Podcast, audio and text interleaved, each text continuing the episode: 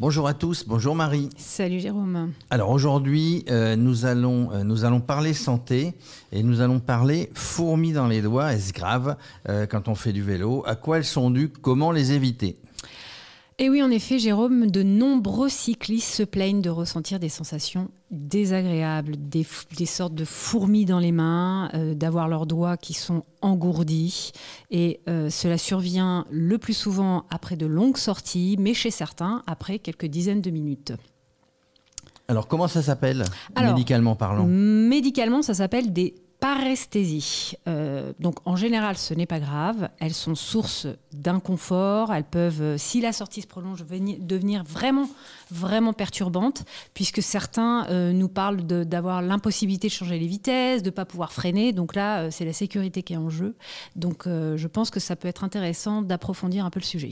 Alors, qu'est-ce qu'exactement ou que sont exactement ces fourmis dans les doigts Alors, ces fourmis, la plupart du temps, sont bien sûr, hors problématiques plus importantes, euh, sont simplement des troubles de la sensibilité, qui se traduisent par des fourmillements, des picotements, euh, les doigts, euh, une sensation d'engourdissement, parfois même des troubles thermiques. Est-ce que c'est grave, docteur Non, en général, ce n'est pas grave. C'est, il est simplement question d'une irritation, voire d'une compression, euh, des, on va dire, pour parler schématiquement et, rapidement, des, nerfs sensitifs de la main. Euh, c'est rarement dû à un problème euh, artériel, puisque si c'est un problème artériel, ça se manifeste plutôt par des doigts blancs, et si c'est un problème veineux, plutôt par des œdèmes. Donc lorsqu'il est question uniquement d'une sensibilité, de fourmillement, de picotement, c'est généralement dû à une compression des nerfs. Alors il y, a trois nerfs hein, qui sont concernés. Il y a, euh, si tu veux, euh, au niveau de la main, il y a trois nerfs qui se partagent l'innervation et qui délimitent limite pardon, des zones qui vont être bien précises. Donc que ce soit au niveau de la face dorsale et euh, naturellement au niveau de la paume. Schématiquement et rapidement, on a le nerf cubital ou ulnaire, c'est le quatrième et la moitié, euh, la moitié du quatrième et le cinquième doigt, pardon. Le nerf médian donne la sensibilité des trois premiers doigts et de la moitié restante du quatrième doigt. Et au niveau de la face dorsale de la main, on a le nerf radial qui donne principalement l'innervation du pouce, du deuxième et de la troisième moitié du troisième doigt. Alors, Marie, comment on peut expliquer ces fourmis dans les mains? Alors, bah, comme on vient de, le voir, ces, sensations sont principalement causées par une pression prolongée euh, des différentes euh, différents territoires nerveux qu'on vient d'énumérer. Alors j'imagine, j'imagine qu'on peut les éviter. Euh, est-ce que tu aurais quelques conseils pour atténuer ou pour éviter ces fourmis dans les doigts? Tout à fait. Généralement, ils sont, euh, ces, ces, fourmillements sont dus à euh, une mauvaise posture ou une mauvaise position des mains sur le guidon.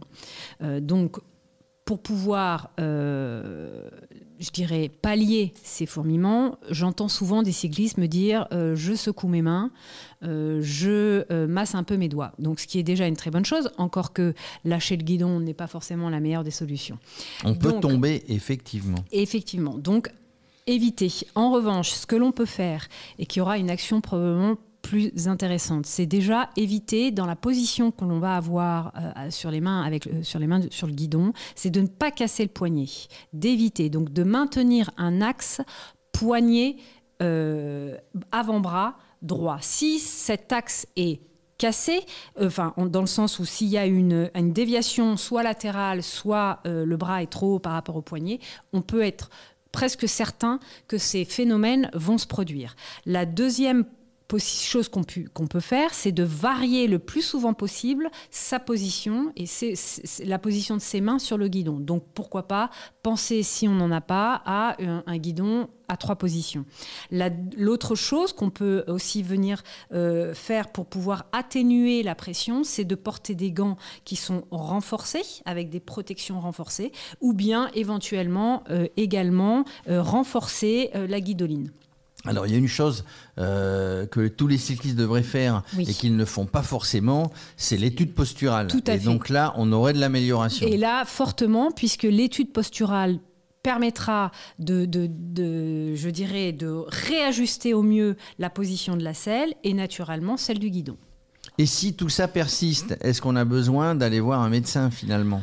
Alors, bah, tout à fait. De toute manière, si les symptômes persistent, restent douloureux, la visite médicale est impérative, je le dis bien, puisque le médecin euh, investiguera de manière un peu plus profonde et pourra à ce moment-là mettre en évidence, si c'est le cas, des problématiques plus, euh, importantes telles que le syndrome euh, du canal carpien, le syndrome de la loge de Guyon, etc. Donc pour de plus amples informations, je vous invite à aller voir sur le site euh, de Radio Cyclo où les détails sont donnés avec beaucoup plus de précision.